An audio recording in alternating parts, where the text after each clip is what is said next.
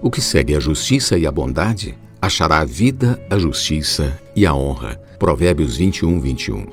Justiça, paz e alegria. A frase escrita na bandeira brasileira é ordem e progresso.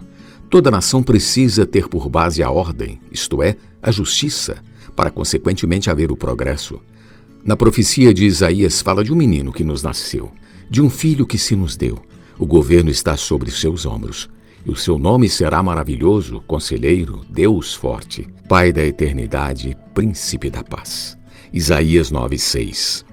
O Senhor Jesus veio para que se aumente o seu governo e venha paz sem fim sobre o trono de Davi e sobre o seu reino, para estabelecer e o firmar mediante o juízo e a justiça, desde agora e para sempre. Versículo 7.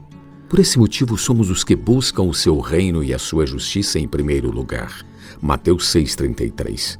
Seguimos a justiça, a fé, o amor e a paz com os que de coração puro invocam o Senhor. 2 Timóteo 2,22.